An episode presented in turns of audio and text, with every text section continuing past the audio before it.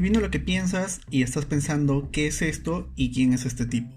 Si estás leyendo esa línea es porque acerté y tu curiosidad te trajo hasta aquí. Así que ahora me toca responder las preguntas que te hiciste. Primera pregunta, ¿qué es esto? Esto, mi querido lector, es una aventura iniciada a lo largo de meses de cuarentena en donde todos no sabíamos qué diablos hacer con nuestro tiempo y decidimos empezar a hacer miles de cosas a la vez, cosas que no hacíamos porque estábamos más ocupados en nuestro apretado día a día. En esta aventura iniciada meses atrás, comenzó con una idea principal. ¿Qué necesito para empezar a hacer algo interesante? Con esta idea en mente me puse a trabajar, mi cabeza empezó a funcionar como una máquina, imparable, descontrolada, un burbujeo de nada. Ninguna idea llegaba como una respuesta a la pregunta. Con la motivación por los suelos, me olvidé unos días de esto hasta que de pronto llegó la luz.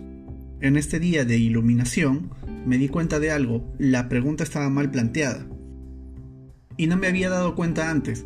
La pregunta real a resolver no era qué necesito, sino era qué puedo hacer con lo que tengo. Y ahí es donde entra en escena el pensamiento creativo y el diseño, que nos dice que cuando no encuentras una respuesta a una pregunta, es porque la pregunta no es la correcta. Esta nueva pregunta es uno de los puntos de partida para generar innovación. Es empezar a pensar en qué hacer con lo que se tiene de una forma diferente a la habitual. Traducido al mundo empresarial, sería algo como optimizar el uso de los recursos disponibles para obtener mejores beneficios. Mis recursos eran limitados. Había perdido el trabajo recientemente, pero había algo que no había perdido, mi creatividad y mi habilidad para resolver problemas. Y precisamente esas dos cosas son las que durante los últimos años han movido mi forma de trabajo en el mundo de la consultoría e innovación y en las que se centra toda mi filosofía. Creatividad más pensamiento lógico igual innovación. Es por esta forma de pensar que nace esta aventura llamada Mind Designer. Mind Designer, o MD, como me gusta llamarla, busca ser un aliado, un socio estratégico en la búsqueda de las preguntas correctas para luego hallar las respuestas más acertadas.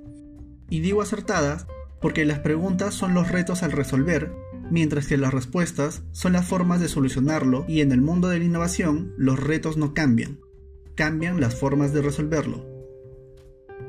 A través de procesos creativos y de experimentación, busco ayudarte a resolver preguntas o retos similares a ¿cómo podría brindar mejores experiencias a mis alumnos en sus clases online? Tengo una idea, pero ¿funcionará o no? ¿Cómo podría mejorar la experiencia de mis clientes para fidelizarlos? ¿Cómo puedo competir en el mercado sin afectar mi precio? Estas son tan solo algunas de las preguntas que busco ayudarte a resolver a través de tres pilares importantes, el diseño, las experiencias y la estrategia de negocio. Con respecto a la segunda pregunta, ¿quién es este tipo? El tipo al que estás leyendo o escuchando ahora mismo se llama Mika Arriaga, provengo del mundo de la tecnología específicamente de los adictos al café y a los energizantes. En otras palabras, el mundo del desarrollo de software y TI. Pero a lo largo de los últimos años he decidido dar una vuelta 360 para darle una perspectiva más amplia a mi carrera desde el mundo de la innovación, el diseño centrado en las personas y el diseño de experiencias. Me gusta ser considerado como un perfil híbrido en el ámbito profesional, ya que está en mi capacidad no solo la de saber codificar una plataforma o un app, sino también la de colocar al cliente en el centro de la estrategia de mejora y construir alrededor soluciones que utilicen la tecnología no basada en supuestos, sino basada en necesidades reales del usuario final. Esto lo hago posible a través de la integración de la innovación, la experiencia del cliente y la estrategia de negocio, todo bajo un mismo enfoque llamado diseño de servicios. Uno de mis grandes anhelos en la vida es lograr formar jóvenes en alguna universidad sin embargo, por ahora he logrado acercarme a la docencia a través de diferentes medios como talleres de co-creación, charlas de formación, la consultoría y últimamente a través de videocursos en la plataforma de Udemy. ¿Por qué esta segunda respuesta es más corta que la anterior? Porque lo importante no es quién soy yo, sino cómo puedo ayudarte. Y eso, mi querido lector o escucha, que llegó a esta línea, ya te lo conté en la primera parte.